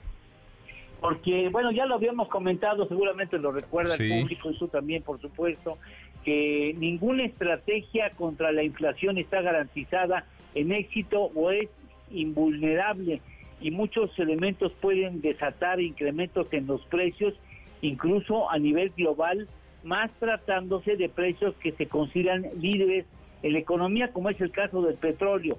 Desde su precio más bajo en este año, el barril de petróleo al día de hoy ha incrementado en su precio 35.8% y con respecto a cómo inició el año ha aumentado 14%. Si sube el precio del petróleo, por obvias razones incrementan también la de otros energéticos como el gas natural, gasolinas, el carbón, turbocinas, el traslado de mercancías se encarece y los precios de los productos tienden a subir. En Estados Unidos en julio hubo un promedio de inflación de energéticos de menos 0.6%, es decir, una contracción en el precio. Este es el dato mensual. Pero ya en agosto incrementó el concepto energéticos 5.6% y con ello la inflación se fue por arriba de lo que ya había estado en, en un mes previo. Las gasolinas incrementaron en la Unión Americana 10.6% y esto hace pensar en que en una semana más aproximadamente la Fed va a decidir incrementar posiblemente de, de manera con otra en otra ocasión de manera consecutiva un incremento en las tasas de interés de un cuarto de punto porcentual procurando con esto enfriar cualquier posibilidad de que la inflación siga subiendo. E incluso se habla en este año todavía tiene tres oportunidades y tiene una en enero. O sea es posible que una de esas tres oportunidades en esta en este año incremente las tasas de interés y, e incluso eh, iniciando el 2024 haga otro incremento porque no quiere que la inflación se vuelva a descontrolar. Vale la pena recordar que el precio de la gasolina y el precio del petróleo ha subido porque tanto Arabia Saudita como Rusia determinaron contraer su oferta en el mercado y dejaron corto el mercado de los energéticos. Diariamente se necesitan algo así como 95 millones de barriles de petróleo para que la economía global funcione y subiendo la tasa de interés hay una menor actividad económica, incluso si sube o nuevamente la tasa de interés en Estados Unidos, lo más probable es que monedas como la mexicana, el peso mexicano, se habían afectados por el fortalecimiento del dólar estadounidense. Todas esas fichas se mueven cuando sube un precio líder como es el petróleo. Interesantísimo. Lalo, ¿postre? ¿Tenemos postre? Claro que sí. Fíjate que la India vivió el agosto más... Eh, tan caliente desde 1901. En 122 años no había tenido la temperatura y lamentablemente eso le pega a los cultivos. Mira nomás. La India es líder en la producción y exportación de arroz. ¿Qué nos está diciendo? El arroz pudiera encarecerse. Sí, sí, sí, sí, sin duda. Interesante. Gracias, Lalo. Gracias a ti, Manuel, como siempre. Gracias. Abrazo. Gracias. Muy buenas tardes. La hora en punto. Eduardo Torreblanca. HSBC presentó. Tenemos, como todas las tardes, claro que tenemos buenas noticias. Gracias, Manuel. ¡Vivan los héroes que nos dieron puente! ¿Se acuerda que el lunes hicimos un recuento de los artistas que van a estar en las diferentes alcaldías? Bueno, pues nos faltaban unas, pero ahí le van. En la Venustiano Carranza, Alejandra Guzmán se presentará con su tour 2023 para que vaya a cantar esa de Eternamente Bella Bella. Y además, Edwin Luna y la Tracalosa. ¡Ay, mamá, hasta ganas dan de ir! en Xochimilco. Grupo Nietzsche. Vaya a sacarle brillo a la pista y baje usted esos pambazos que se va a comer. Y los nuevos cadetes de Linares para que baile la cartoncito de chela. Ya nada me hace reír. Y en la Cuauhtémoc, si no quiere ver a Grupo Frontera en el Zócalo, corra a la explanada de la alcaldía porque va a estar Gilberto Santa Rosa, Paquita la del barrio, Danny Frank y Grupo Cañaveral. Muchas fiestas, mucho color, mucha comida. ¿Ya sabe qué va a cenar? ¿Me invita? Un amor que no he tenido.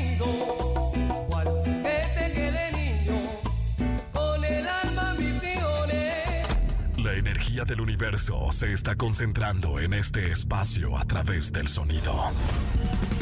Las muchachas me odian, pues sé que al bailar casi casi les bajo al galán. Laura León. A pasar un buen rato. Mau y Ricky. heridas. Cuisillos. Paso por ti. John Lucas. Esos son solo algunos de los artistas que se presentarán en el Multiverso Colgate 2023 en el Parque Bicentenario este 14 de octubre. Exa y la mejor empiezan a revelar los nombres del elenco y seguramente ya vio a nuestro heroico cuerpo de promotores repartiendo boletos por toda la ciudad. Recuerde, no se venden. Recuerde, van a ser como 20 artistas y los artistas que cierran el elenco son un misterio. Bueno, misterio para usted porque yo ya sé quiénes son, pero qué misterio. Recuerde, vaya al multiverso Colgate y que tenga usted un feliz jueves.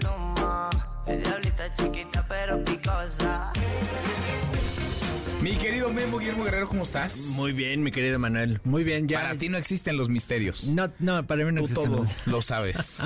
ya me voy colando. Ya vi la lista ahí de los Ya, artistas ¿verdad? que van a estar en el multiverso. ¿Qué artistas? Oye, ¿de qué hora a qué hora es el multiverso? Pues el año pasado empezó por ahí, de, abrieron puertas como por las 2 de la tarde, 2, 3 de la tarde y luego ya se siguió hasta que hasta que ya los corrieron. Hasta que el cuerpo aguantó. Como el como el acerrín cuerpo de- de algunos aguanta mucho, hay que acompañarlos a la salida. Como a Serrín de Cantina, los echaron así hasta el final. Así, órale ya, váyanse. Como a las once y media, 12 creo que acabó el ¿Ah, año sí? pasado. Sí, yo vi todavía vi a Luisito por ahí bailando con Me Usilito imagino. Sí, me sí, imagino, sí. me imagino, me imagino. No, hombre, ¿qué artistas vienen? Mm, no les ¿Va a puedo decir. bueno? ¿Cuándo vamos a saber quiénes están? Este, está, se está revelando el, el cartel poquito a poquito. Sí. Pues para crear la expectativa. Pero créeme, créeme, créeme que ya vi la lista y están... Vale están- mucho la pena. Están buenos, están Oye, buenos. ¿ya decidiste a dónde vas a ir a dar el grito? ¿A qué alcaldía de la Ciudad de México? Fíjate que estaba hablando hace ratito con nuestra querida Nora y coincidimos que yo creo que Matute. Matute Ah, va sí. a ser lo de nosotros. Hay buena oferta. Sí, hay buena oferta. Pensé que estarías con Paquita, la del barrio. En la Cuauhtémoc va a estar Paquita la del barrio. Está, está O difícil. Laura León. O Laura León. Y eh, también va a estar por ahí Grupo Nietzsche y Ah, Alejandra Guzmán en la ah, Venustiano bien, Carranza. Va a estar bien. La Sonora Dinamita, ¿no? La Sonora Está en un Dinamita. par de alcaldías. Sí, van a estar ahí. van- Sí, pero está muy bien. La verdad es que no sé en cuál, en cuál iremos, mi querido Pues sí, Manuel. todas son gratis. ¿no? Todas son gratis. Entonces no es problema eso para ti. Ay, No es Manuel. problema eso. Pero lo que son. Oye, la ley seca, que hay una bronca enorme. En algunas alcaldías hay ley seca, en otras eh, no hay ley seca. Estas contradicciones de los eh, gobiernos que buscan hacerse sentir con prohibiciones absurdas. Pues es un poco extraño, Manuel. Como lo comentamos el otro día, pues sí, solamente es Literal, te cruzas la calle y en la siguiente tienda Cruzas el compras. semáforo, te cambias de banqueta Sí, y ahí claro. consigues tu chela y te Sí, regresas claro. a donde vives. Sí, eh, ley seca, no, no lo entendemos muy bien todavía. ¿Por qué? ¿Por qué en algunas sí, por qué en algunas no? ¿Cuál es la Oye, razón ni por la siquiera que- es ley además.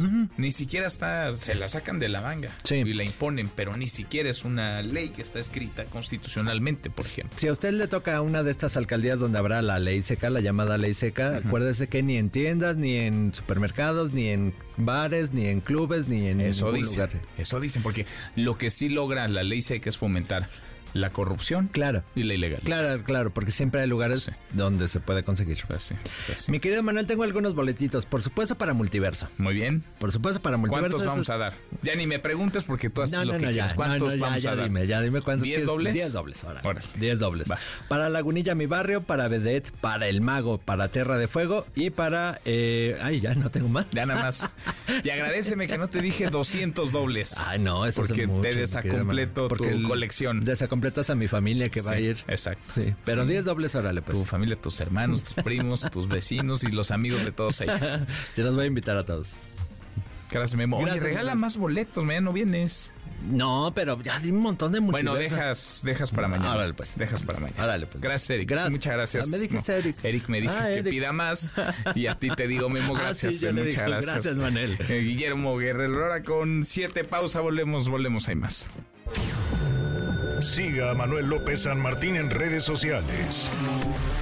Twitter, Facebook y TikTok. M. López San Martín. Continúa con la información con Manuel López San Martín en MBS Noticias. Ya estamos de regreso. MBS Noticias con Manuel López San Martín. Continuamos. La hora con 12, revisamos las redes, cómo se mueven las cosas en Twitter. Caemos en las redes. En medio del jaloneo está Xochil Gálvez y su casa, la vivienda que habita. ¿Por qué? Ya se lo hemos contado. Porque Morena, en la Ciudad de México, tenía la intención de demoler este domicilio. Acusan que es eh, ilegal. Conversábamos hace unos minutos con el alcalde en Miguel Hidalgo, Mauricio Otabe. Nos decía, en todo caso, eh, fue el gobierno anterior, un emanado de Morena, que encabezó Víctor Hugo Romo, el que debió haber detectado irregularidades, ilegalidades entre el año 2018 y el 2021 y no lo hizo. Si hay sanciones que aplicar, se deben aplicar a quien desarrolló, no a quien a quien eh, compró. Hoy el presidente López Obrador habló eh, del tema y le pidió a Morena, le pidió a los suyos bajarle dos rayitas al volumen en su disputa con Xochil Gálvez.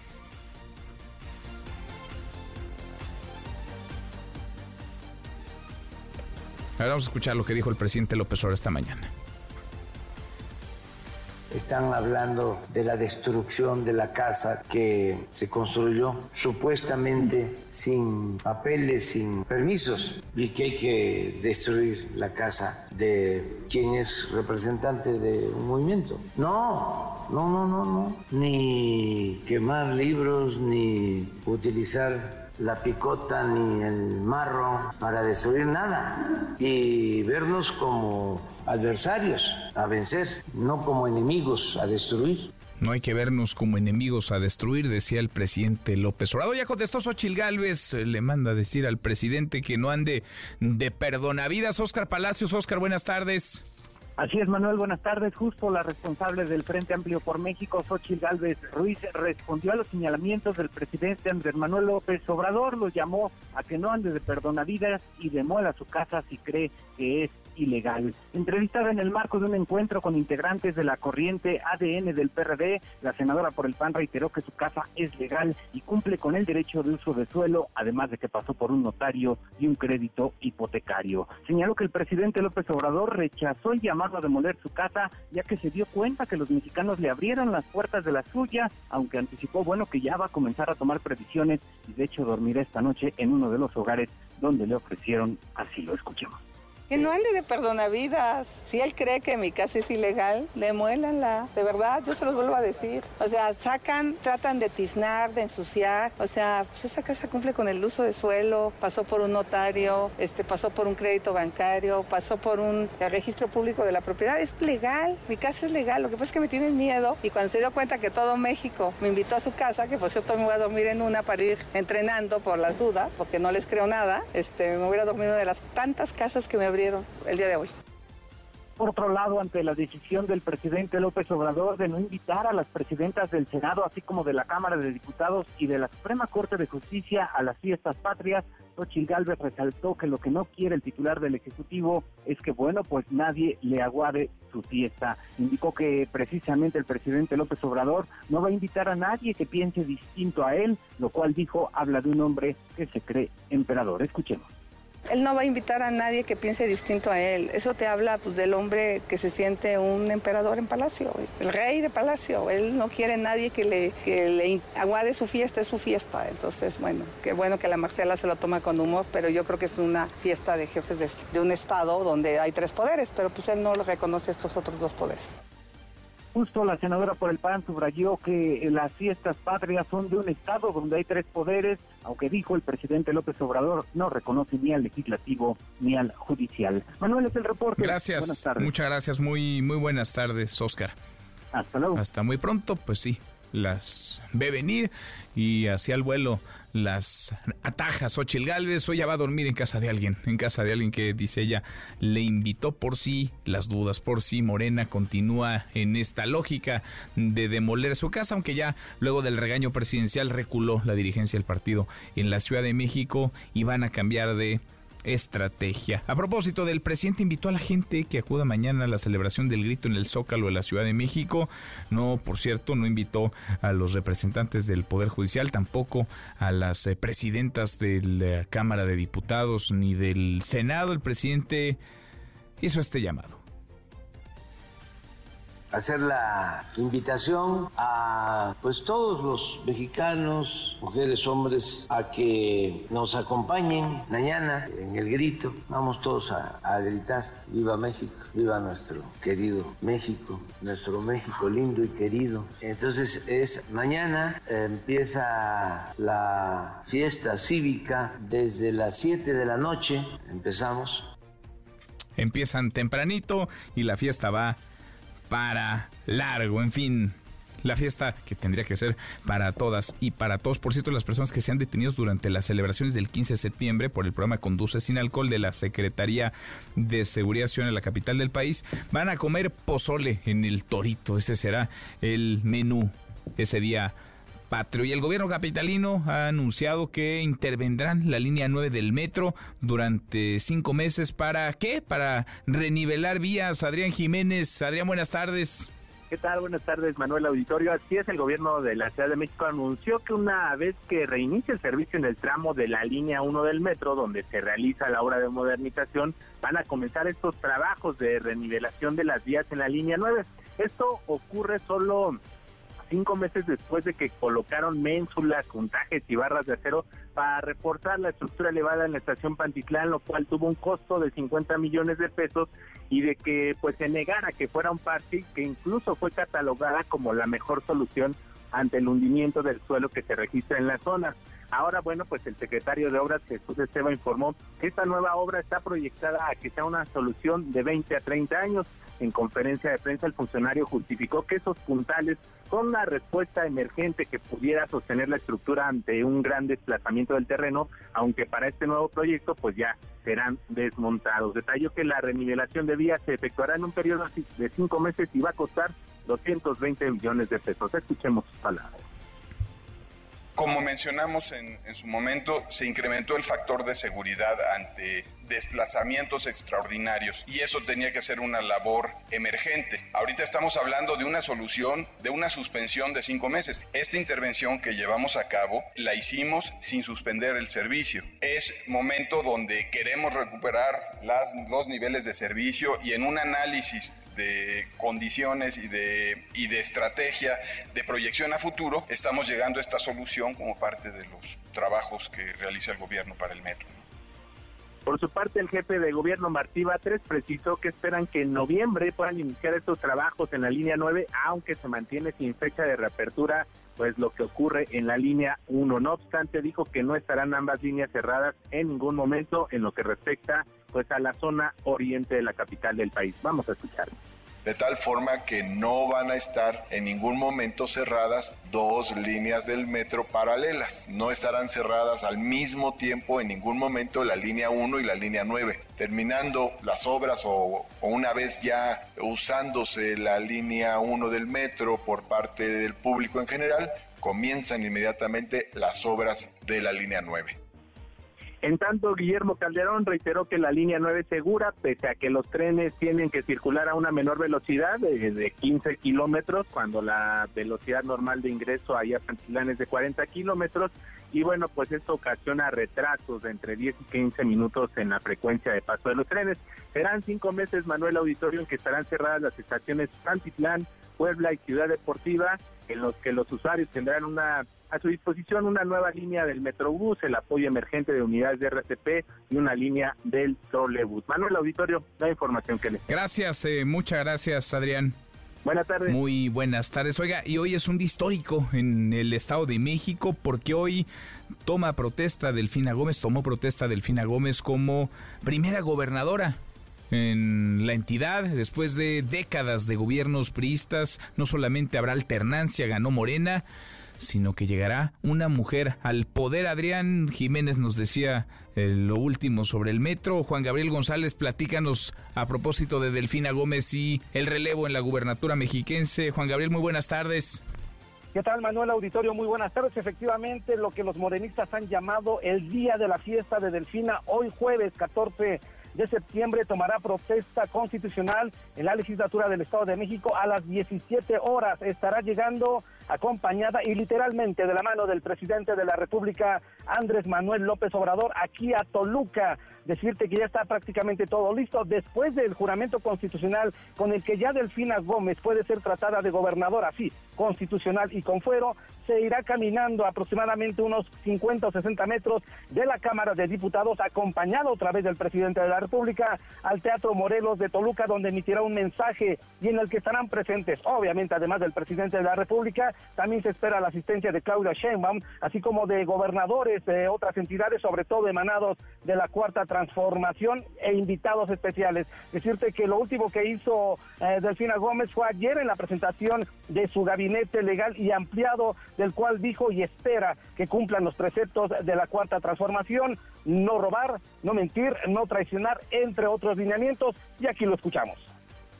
Con cada uno de ellos y ellas reafirmaremos los compromisos adquiridos con el pueblo mexiquense, que es el de gobernar con transparencia y sin corrupción, el promover un gobierno del pueblo y para el pueblo, y jamás traicionar los valores por los que tanto hemos luchado y los que tenemos la obligación de corresponder. Decirte, Manuel, que la visita de hoy del presidente de la República, Andrés Manuel López Obrador, es simbólica no solamente por el tema de acompañar a Delfina Gómez en esta toma de protesta, es que hoy inicia lo que le han llamado una serie, una embestida de giras presidenciales aquí en el Estado de México. Estamos hablando, y MBS tuvo acceso a parte de la agenda que está programada para los próximos cuatro meses, tres visitas cada mes del presidente de la República. Viene hoy a la toma de protesta, viene nuevamente mañana a la inauguración de la primera etapa del tren suburbano México-Toluca, conocido como el Insurgente, y de ahí vuelve a venir 29, 30 de septiembre y 1 de octubre a supervisar obras, a tener encuentros privados y públicos con la gobernadora ya constitucional Delfina Gómez Álvarez. En unos minutos, en unas horas, Delfina ya tomará protesta. Bueno, primera gobernadora en la historia del Estado de México. Gracias, eh, muchas gracias Juan Gabriel pendientes. Buenas tardes. Muy buenas tardes. Y ya perdí la cuenta, Juan Carlos, seguramente tú la llevarás mejor. ¿Cuántas veces ha eh, salido de la cárcel Uriel Carmona o ha estado a punto de salir de la cárcel el fiscal de Morelos, Uriel Carmona, y lo han reaprendido, lo han detenido nuevamente, le han cumplimentado nuevas órdenes de aprehensión? Juan Carlos Alarcón, buenas tardes otra vez, Juan Carlos. Me da gusto saludarte, efectivamente, Manuel. Bueno, pues si tú me lo permites rápido, hago un paréntesis. Son cuatro órdenes de aprehensión que han ejecutado, tres eh, delitos en la Ciudad de México y uno en el estado de Morelos. Los tribunales eh, colegiados que han eh, pues otorgado la libertad después de revisar eh, los recursos de queja ante los juzgados de amparo que fueron los primeros que otorgaron los amparos, por llamarlo de alguna manera, o ser un poco redundante, pues ahora Uriel Carmona Gándara nuevamente sale de prisión, pero nuevamente es detenido. Ayer justamente Manuel recibió auto de vinculación a proceso por un juez de control de la Ciudad de México, ahora por el delito de feminicidio en grado de auxiliador. Y este es el tercer auto de vinculación de eh, proceso por el caso de Ariadna Fernanda. La audiencia se realizó vía remota desde el penal federal del Altiplano al Tribunal Superior de Justicia Capitalino, donde el juez reanudó la audiencia y escuchó la imputación que formuló el Ministerio Público en contra de Uriel Carmona. La defensa del imputado hizo valer una suspensión provisional, por lo que el juez de control no dictó medida cautelar de prisión preventiva y dio paso a su liberación. Sin embargo, Manuel, anoche, al salir del Centro Federal de Readaptación Social número uno, fue aprendido por cuarta ocasión y esta vez por la Fiscalía Anticorrupción del Estado de Morelos por una investigación realizada por el delito de tortura a un sujeto detenido vinculado con un triple homicidio. El funcionario de aquel estado fue trasladado a su estado de origen, donde quedó a disposición del juez que emitió la orden de captura. Respecto a la imputación por feminicidio en agravio de Ariadna Fernanda, ocurrido en el mes de octubre pasado, el juez de control otorgó un plazo de dos meses para el cierre de la investigación complementaria, la cual vence el próximo 13 de noviembre del presente año. Uriel Carmona también enfrenta otros dos procesos en Ciudad de México derivado de este feminicidio. El primero por el delito contra la Administración y Procuración de Justicia, el segundo por encubrimiento por favorecimiento y en ambos está vinculado a proceso por las pruebas que expuso el Ministerio Público. Manuel, el reporte que tengo. Bueno, pues qué complicado, está clarísimo que lo quieren tras las rejas. Gracias, muchas gracias Juan Carlos. Un abrazo, buenas tardes. Otra vuelta, muy buenas tardes. Y en Guerrero, en Guerrero sigue el desgobierno, en Guerrero la ley es un adorno en todo caso. Normalistas de Ayotzinapa vandalizaron las instalaciones de la 35 zona militar, cometieron cualquier cantidad de delitos y se fueron impunes como suelen irse. Fernando Polanco, Fernando, buenas tardes. Manuel, muy buenas tardes a ti a toda la auditoría. Así es, como tú ya lo narras, estudiantes de la normal rural Raúl Isidro Burgos de Ayotzinapa atacaron este día con petardos la fachada principal de la 35 zona militar de la Secretaría de la Defensa Nacional en 5. El grupo de normalistas arrojó en, en reversa una camioneta repartidora de escrituras contra la puerta metálica de la base militar ubicada frente a la autopista del Sol México-Acapulco, la cual pretendían incendiar. En respuesta, efectivos del ejército lanzaron gas lacrimógeno para disuadir a los manifestantes, quienes se retiraron hacia sus instalaciones ubicadas en la cabecera municipal de Titla. Sobre las bardas realizaron pintas con diversas consignas, entre ellas fue el Estado, eh, fue el ejército, Ayotzi vive, nos faltan 43, entre otras. El ataque contra las instalaciones de, la 35 zona militar ocurrió después de un mitin político en el cual exigieron la presentación con vida de los 43 estudiantes desaparecidos en septiembre del 2014 en Iguala. El próximo 26 de septiembre, Manuel, hay que recordar, se cumplirán nueve años del ataque armado contra los estudiantes de Ayotzinapa en Iguala, donde tres normalistas fueron asesinados, así como otras tres personas. Comentarte que en esta, en este conato, en este ataque derivado del gas lacrimógeno, varios eh, comensales que se encuentran en un eh, mercado cercano sufrieron crisis nerviosa, así como estudiantes que también entraron en pánico, puesto que al interior de la sede militar se encuentra una escuela primaria. Hasta aquí mi reporte. Gracias, eh, muchas gracias Fernando, muy buenas tardes. Buenas tardes. En MBS Noticias, el análisis de Gabriel Guerra Castellanos. Gabriel, querido Gabriel Guerra Castellanos, qué gusto, qué gusto saludarte. ¿Qué podría salir mal? Se sientan a la mesa el dictador de Corea del Norte, Kim Jong-un, el presidente ruso Vladimir Putin, a hablar sobre armas. ¿Qué podría salir mal? ¿Cómo estás, Gabriel? Muy buenas tardes.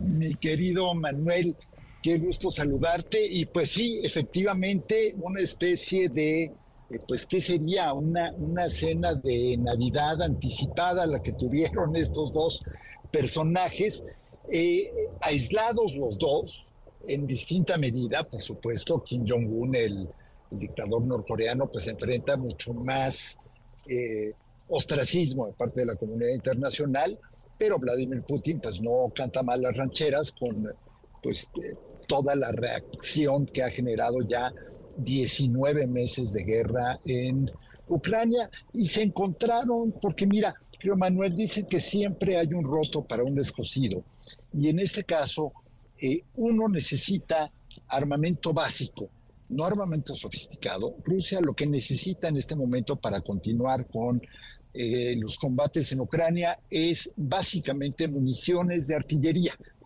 Eh, lo demás lo tiene, lo ha ido produciendo, ha logrado darle la vuelta a las sanciones. Y Corea, de, las dos Coreas, pero particularmente la del norte, ha estado eh, pues amasando a lo largo de décadas municiones, armamento de todo tipo. Y pues tú y yo sabemos que eh, los requerimientos eh, rusos en el campo de batalla para artillería no son muy sofisticados. Básicamente lo que necesitan son pues, balas, por así decirlo, ¿no? Cartuchos casi casi. Entonces, eh, eso es lo que lleva en la maleta Kim Jong-un, en, una maleta además del tamaño que él quiera, porque se fue en tren. Es una, una peculiaridad que tiene Kim Jong-un, él no sube aviones, él viaja en tren en un tren además especialmente blindado, hecho para resistir hasta un bombardeo. ¿Y qué le puede ofrecer Rusia a cambio? Rusia le puede ofrecer alimentos, le puede ofrecer dinero, eh, que también le vienen muy bien. Entonces, aunque no difundieron el resultado concreto, lo que sí es muy interesante es la manera en que Putin le está diciendo al mundo, miren, por todos lados hay gente dispuesta a platicar con Sí, sí, sí, aunque no sean los más presentables, ¿no? Ni los más fuertes, como el caso de Kim Jong-un, el dictador de Corea del Norte. Alguien por ahí escribía, decía, leía yo en algún medio eh, internacional, Gabriel, que fue una especie de cumbre de los apestados con quien nadie se quiere sentar. Ellos se encontraron, se reunieron para hablar precisamente, pues sí, de dinero y de recursos, pero sobre todo de armamento y de armas nucleares que tienen eh, las dos eh, naciones. ¿Qué papel podría jugar China en todo esto, Gabriel? ¿Los ve? Mira, yo creo que China está atenta, pero China al final del día le sigue haciendo guiños a Rusia. Mira, no, no podemos pasar por alto lo que acaba de suceder en la cumbre del G20, eh, Manuel, en donde eh, el mensaje de China, de Brasil, de Sudáfrica es con Rusia no tenemos problema. De hecho, Lula ya dijo que cuando sea la cumbre en Brasil, eh, puede estar tranquilo Vladimir Putin que nadie lo va a detener porque hay una orden de arresto en su contra por presuntos crímenes de guerra dictada por el criminal de la Haya. Eh, en fin, de estas cosas eh, no, no me quiero echar a andar con el tema de la doble moral, porque si le aplicaran esos criterios a todos los mandatarios del mundo, pues nadie podría viajar a ningún lado. Eh, Manuel, pero Rusia sigue haciendo diplomacia, Rusia sigue poco a poco normalizando ese conflicto y el costo para el resto del mundo, eh, Manuel, se eleva. Cada día que pasa, el resto del mundo dice, híjole, ya esta guerra no se va a acabar nunca, es básicamente un statu quo en el que ya nada se mueve para un lado para otro.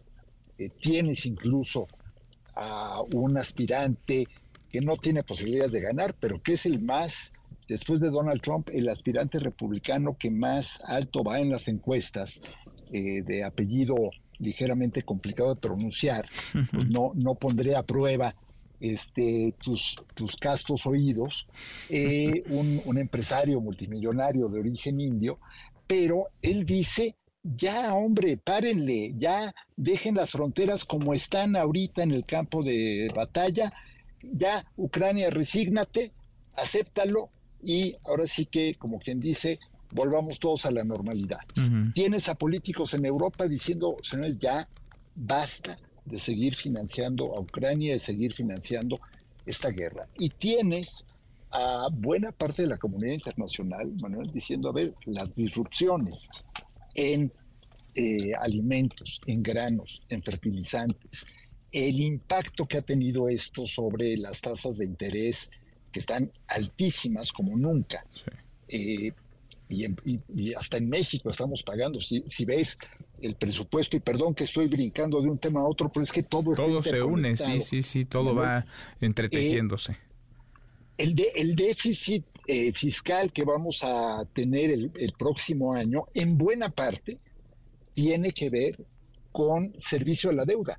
Y eso en buena parte tiene que ver con el alza en las tasas de interés. No es la, la única razón, pero es el rubro que por sí solo, servicio a la deuda, solito explica el aumento del déficit y los requerimientos de nueva deuda que va a tener México. Entonces, como que todo el mundo ya está diciendo ya, ya por Dios, acábese eso. El, este sentido del heroísmo de Ucrania se está empezando a agotar entre la opinión pública internacional y entonces Putin, nada tonto, mueve, ¿no? jugando al ajedrez como él sabe, mueve un alfil por acá, mueve un caballo por allá, avanza un peoncito por allá y él sigue cada vez más cerca de la India, cada vez más cerca de China y Estados Unidos, mientras tanto, eh, pues sí, el país más poderoso del mundo todavía, Manuel, pero aislándose, porque está peleado con Rusia, está peleado con China, trae diferencias con la India, trae diferencias con Brasil. ¿Por qué? Porque también le dicen,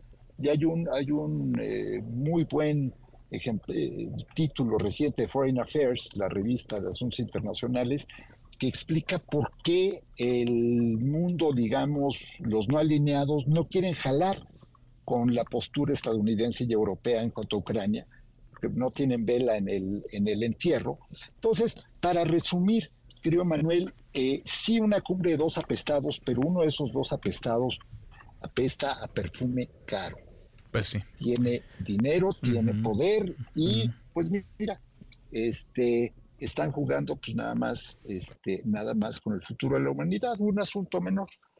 Pues sí, qué, qué, qué complejidad lo que hubiéramos pagado varios para atestiguar ese, ese encuentro, esa reunión, esa mini cumbre entre Putin y Kim Jong-un, dos de los, eh, digamos, eh, presidentes, líderes de mano dura que hay más visibles en el planeta. Uno dictador, no hay duda, en Corea del Norte, donde se atropella cualquier cantidad de derechos y libertades. Y el otro también de, mucha mano dura, eh, Vladimir, eh, Vladimir Putin. En fin, abrazo, querido Gabriel. Muchas gracias, como siempre.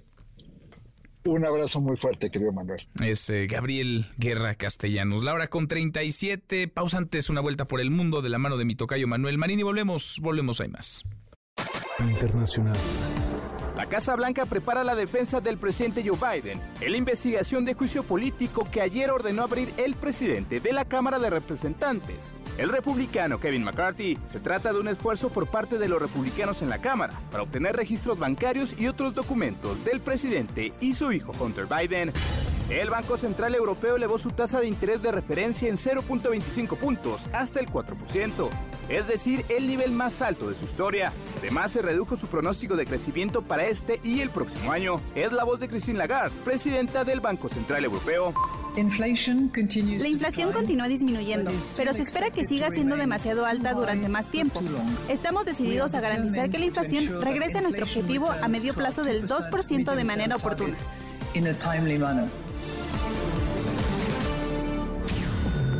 Siga a Manuel López San Martín en redes sociales. Twitter, Facebook y TikTok. M. López San Martín. Continúa con la información con Manuel López San Martín en MBS Noticias. MBS Noticias con Manuel López San Martín. Continuamos. Deportes con Nicolás Romay en MBS Noticias.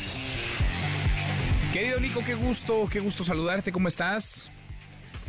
Muy bien, Manuel, feliz de, de saludarte, como siempre, saludos para ti, y para todo el auditorio. Tenemos mucha información que platicar, Manuel, empezando, si me lo permites, con la NFL. Hoy, partido de jueves por la noche, Minnesota contra Filadelfia.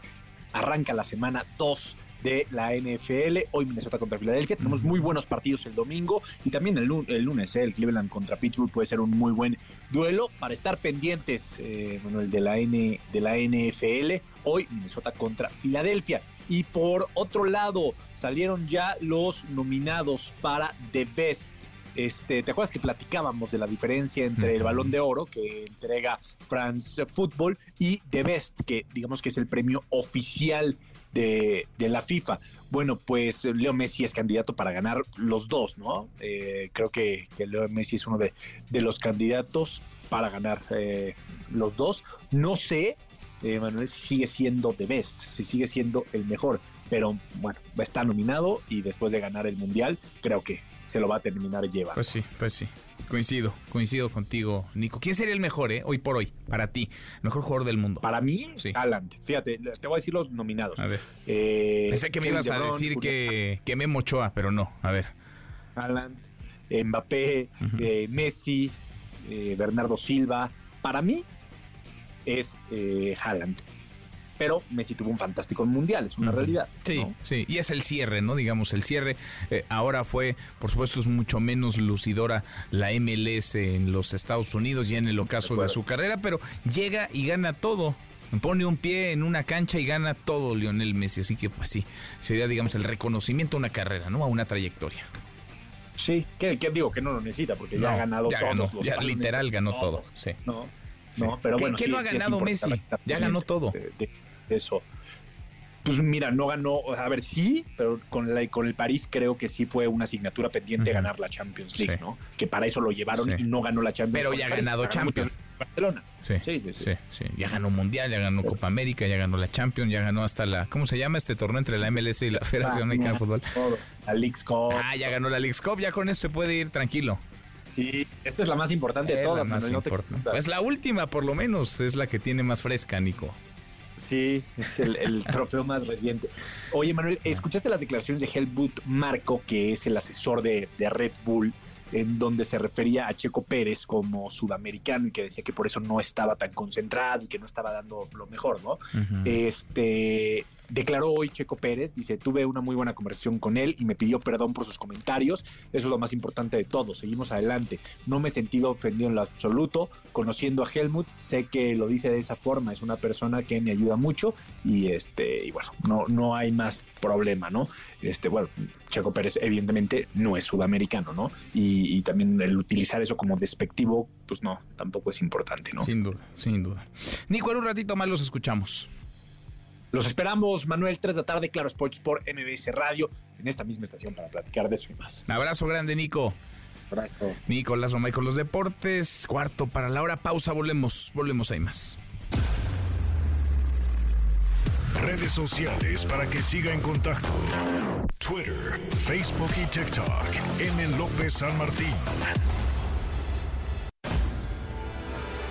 Continúa con la información con Manuel López San Martín en MBS Noticias. Ya estamos de regreso. MBS Noticias con Manuel López San Martín. Continuamos. Luciana Weiner en MBS Noticias. Luciana, querida Luciana Weiner, qué gusto saludarte. ¿Cómo estás? Hola Manuel, qué gusto saludarte a ti al auditorio. Muy buena tarde. Muy buenas tardes. ¿Qué tema este, Luciana? Como siempre pones el dedo en la llaga donde duele la violencia contra personas con algún tipo de discapacidad, Luciana. En efecto, en efecto, un tema que realmente debería preocuparnos y ocuparnos a la luz de un, de un caso que salió que, se hizo muy conocido, eh, un caso que ocurrió en el aeropuerto de un niño, bueno, de un joven con discapacidad, un joven de 15 años. Tania, su madre, platicó con nosotros al respecto, nos contó un poco más de cómo ha ido avanzando este proceso legal, pero para hablar del tema en general, lo cierto es que las personas con discapacidad tienen tres veces más chance de, de, ser víctimas de un ataque de abuso sexual. Y creo que otro de los temas que también se pone en manifiesto en, en esto que platicamos con Tania, no sé si recuerdas el caso, este joven sufrió eh, un abuso sexual en los baños de un aeropuerto, se acerca la seguridad privada, ahora lo vamos a escuchar el detalle, y la persona de seguridad privada es completamente negligente, no agarra al agresor, es todo lo contrario, más bien es casi cómplice de lo que ocurre. Y tenemos que hablar también de lo que pasa con estos, estas empresas de seguridad privada que están en los aeropuertos, en los centros comerciales, lo veíamos también cuando fue el robo en esta plaza comercial en la joyería, en la zona de Polanco. ¿Qué pasa con esos, esos empresas de seguridad privada que muchas veces no hacen su trabajo? ¿Quién las controla? Creo uh -huh. que es la pregunta. Totalmente. Luciana, escuchamos tu trabajo y seguimos, seguimos platicando. Claro. En México, según un estudio llevado a cabo por Autism Speaks y la Clínica Mexicana de Autismo, en cada 115 niños y niñas se detecta un caso de autismo y de cada 5, 4 son varones. Tania de la Garza es madre de G, un joven de 15 años quien forma parte de esta estadística. Y hace un par de semanas fue agredido sexualmente en los baños del aeropuerto de Mérida, Yucatán, mientras esperaba su vuelo. Y de repente hay un momento que dije, no, ya se tardó. O sea, por mucho que haya pasado el baño, se haya cambiado, como que yo creo que ya, ya se tardó. Vamos a ver qué pasa, ¿no? Eso es grité, ¿no? Es una costumbre que tengo de estar afuera siempre pendiente gritando. Entonces ya le grité por su nombre y no me respondió de inmediato. Le volví a gritar. Entonces ya sale, sale caminando, se me queda viendo me dice, mamá, es que un hombre me quiso meter al baño de personas con discapacidad. G le explicó a su madre que este hombre le hizo señas que él no entendió. Luego se retiró las prendas de ropa de la parte baja, mostrándole sus genitales mientras se tocaba. Cuando Tania gritó, él pudo salir. Ambos permanecieron afuera hasta que el agresor salió también.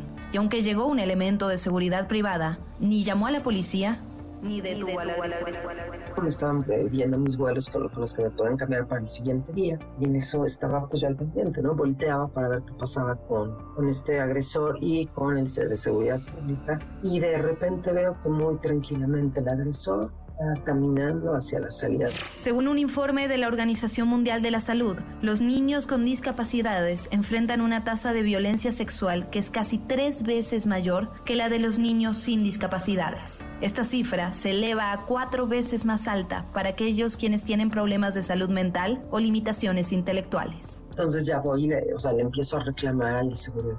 Oye, te dije que no lo dejaras ir, o sea, se acaba de salir, ¿qué te pasa? ¿Por qué no a la policía? Bla, bla, bla. Y ese equipo nada más me contestó así como, en verdad, en, zona está burlón.